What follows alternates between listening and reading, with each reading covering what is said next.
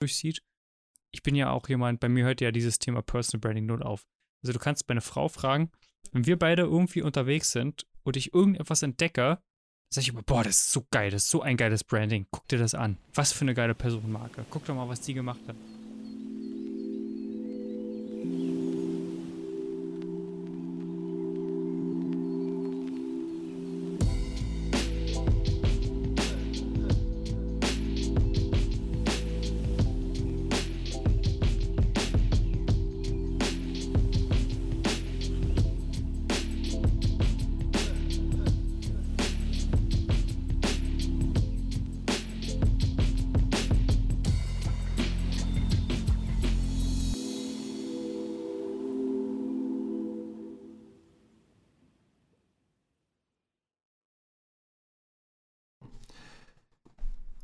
Hey Kenny, äh, schön, dass du auch wieder bei unserer Podcast-Aufnahme mit am Start bist.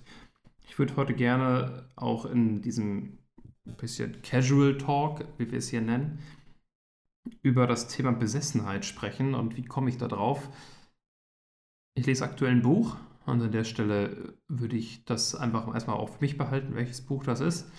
Man muss ja auch mal Geheimnisse haben im Leben. Und da geht es auch um das Thema Besessensein. Und ähm, Besessenheit wird in der Gesellschaft immer als etwas Negatives dargestellt. Der ist, der ist besessen, äh, sagt man ja so.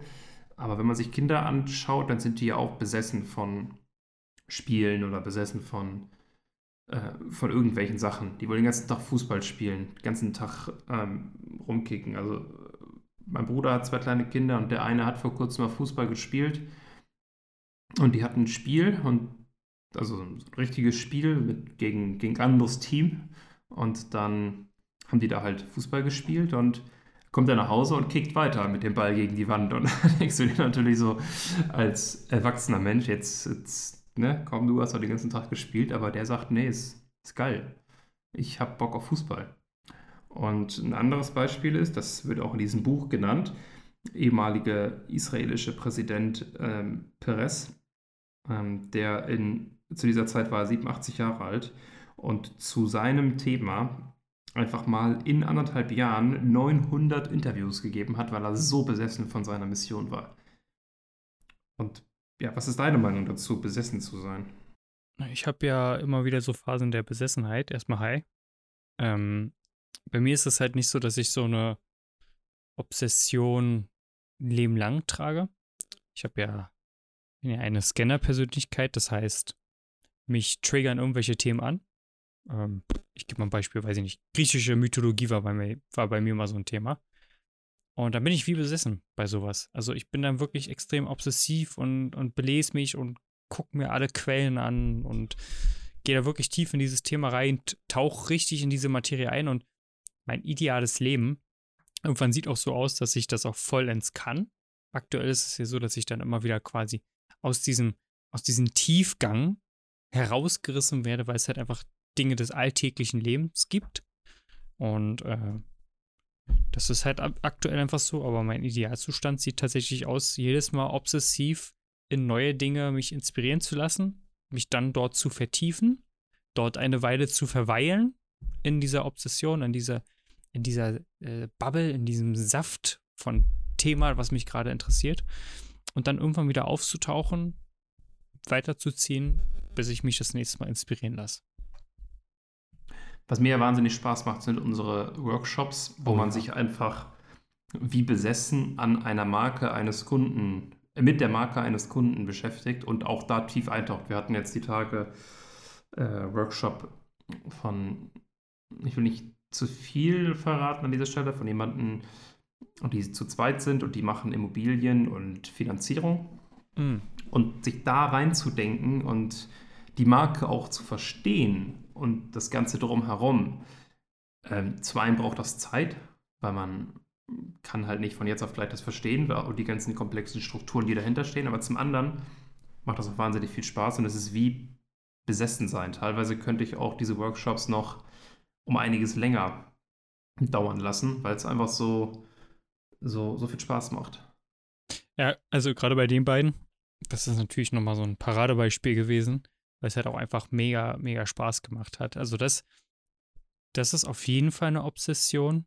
Ähm, ich, ne, klar, also das ist auf jeden Fall so, eine, so, ein, so ein roter Faden an Obsession, die sich bei mir durchsieht.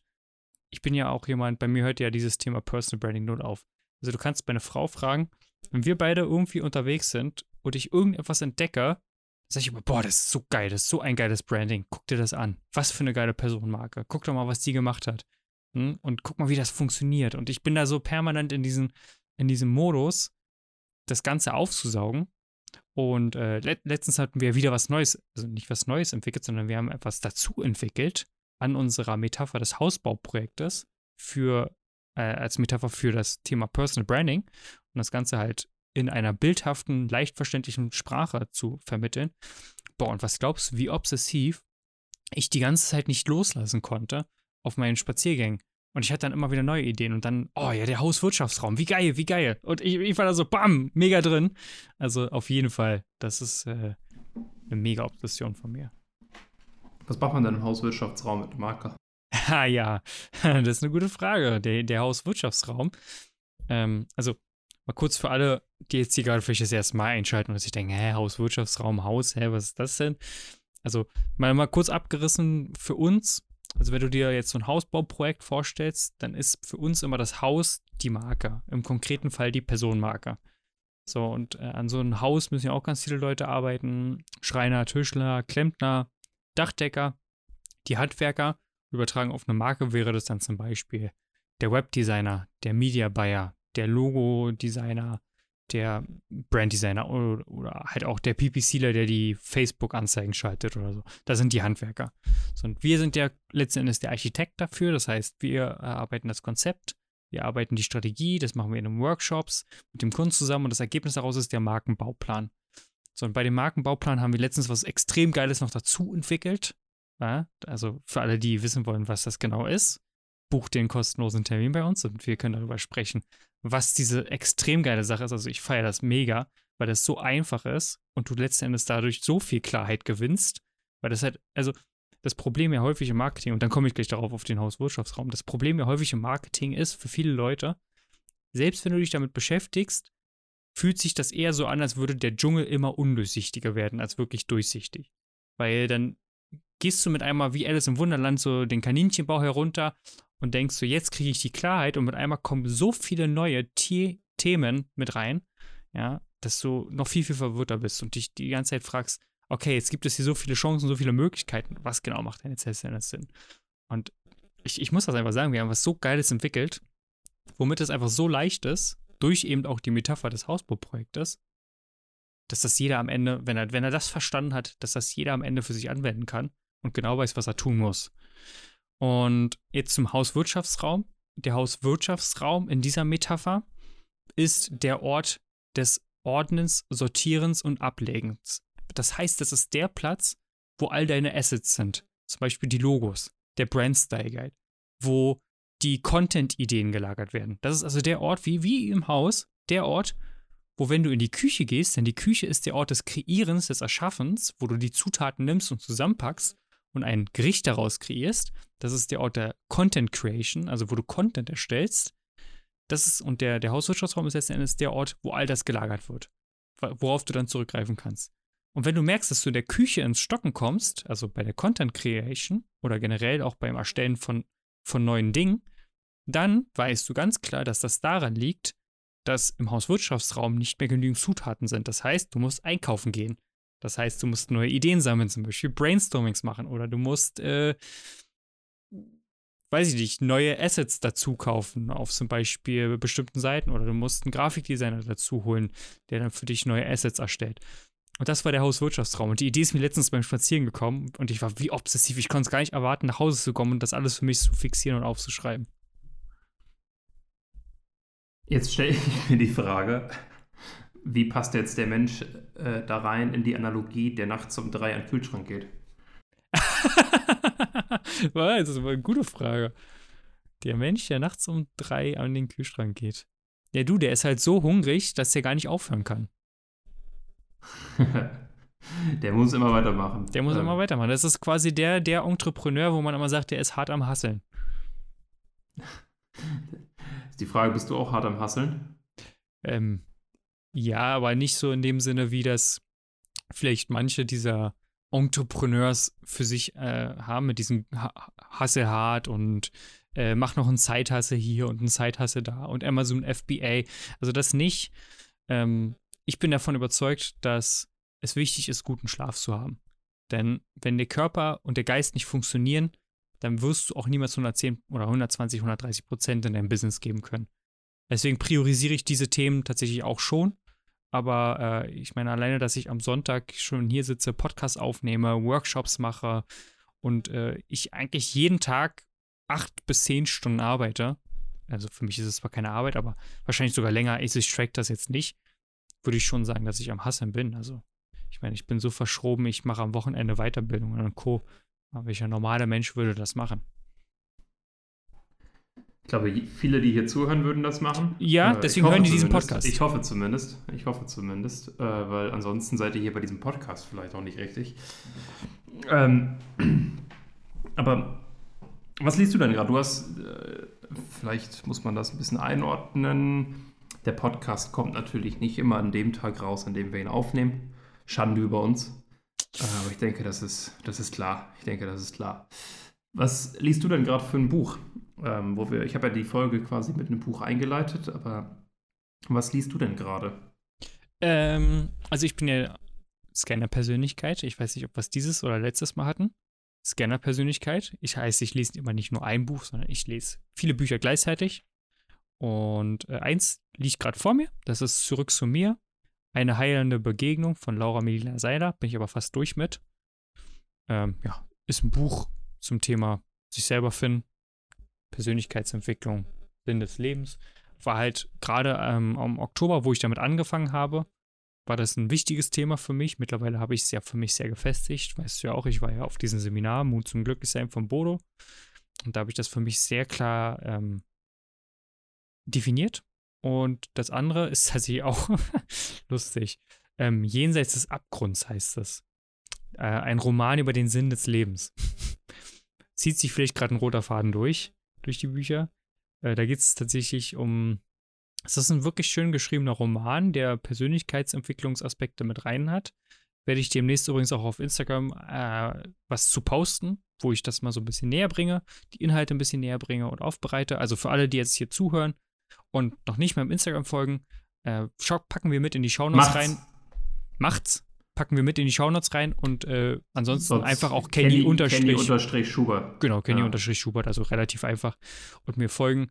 Ähm, da teile ich auch immer wieder, was ich aktuell lese und äh, auch noch ein paar andere sehr interessante Dinge und auch so ein paar geheime Tipps zum Thema Personal Branding, die ich hier in dem Podcast so nicht teile. Nur vielleicht schon mal so viel an der Stelle. Also Folgen lohnt sich.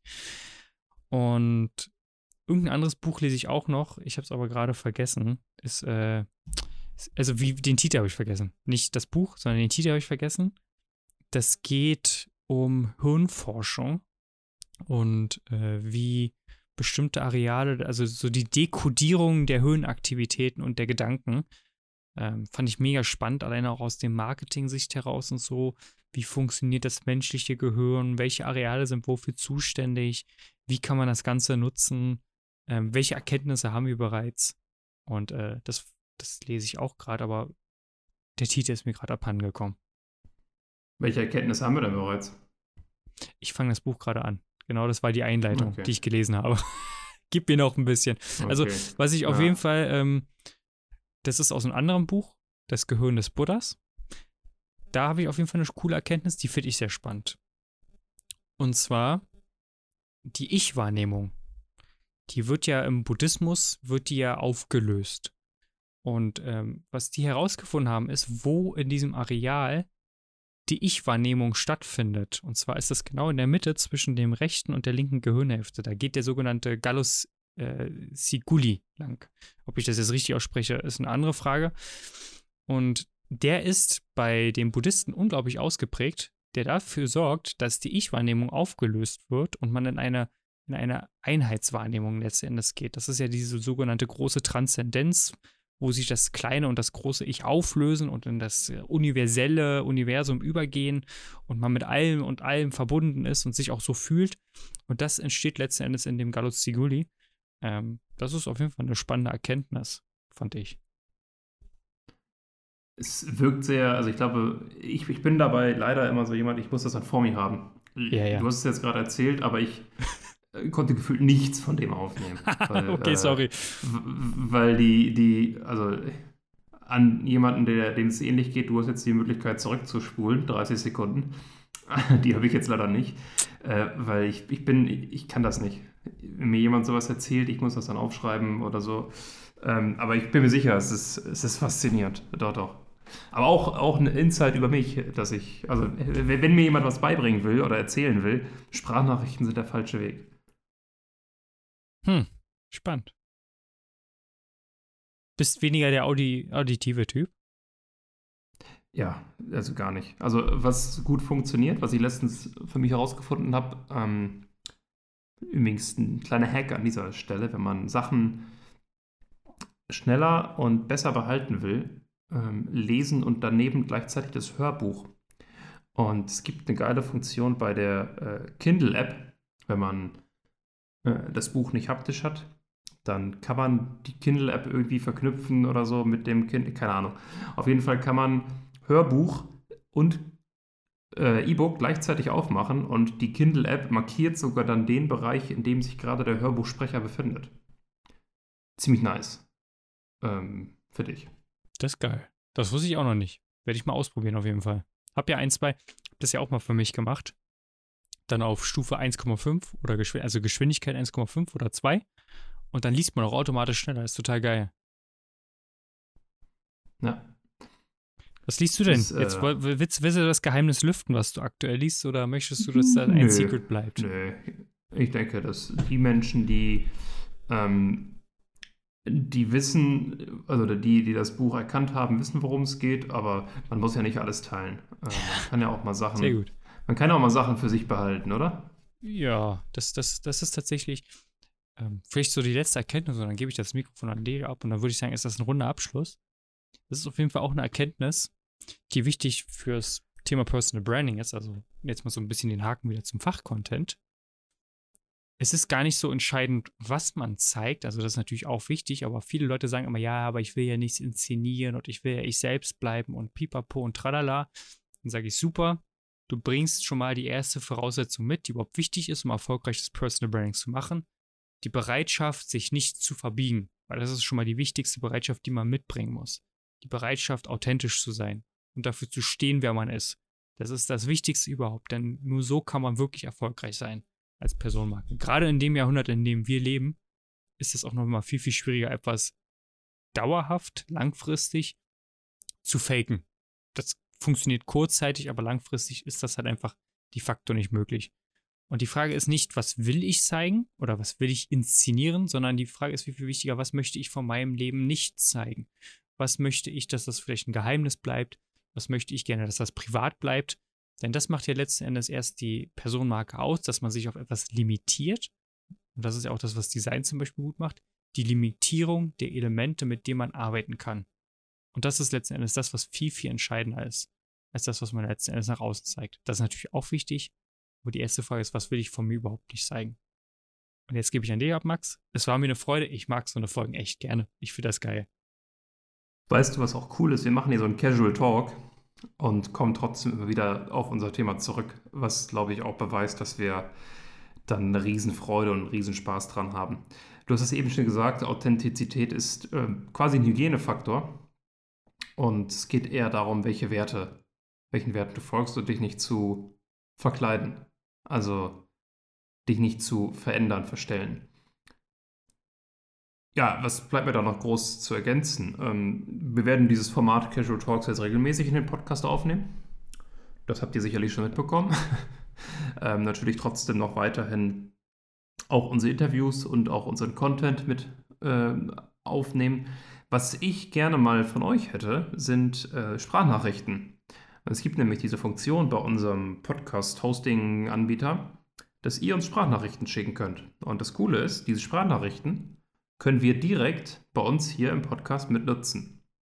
Das heißt, wenn ihr mal eine These oder ein Thema oder sonst was habt, dann schickt uns mal eine Sprachnachricht über den Link irgendwo in den Shownotes und teilt uns mal eure, äh, euer Thema, über das ihr gerne mal philosophieren wollt oder philosophieren lassen wollt, um es so zu nennen, mit. Und dann können wir eure Sprachnachricht hier natürlich mit einfügen.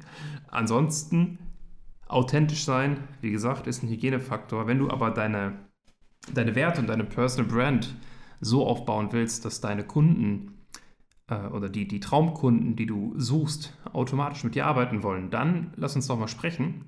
Und dann buchst du dir einen Termin, ebenfalls über den Link in den Show Notes. Halbe Stunde, Stunde digitaler Kaffee. Ähm, trinken wir mal einen Kaffee zusammen und sprechen mal darüber, ob und wie das Ganze denn für dich Sinn macht. Und äh, dann freuen wir uns darauf, wenn ihr in der nächsten Folge wieder einschaltet. Abonniert den Podcast gerne, wenn euch Spaß macht. Und bis zur nächsten Folge. Macht's gut. Ciao.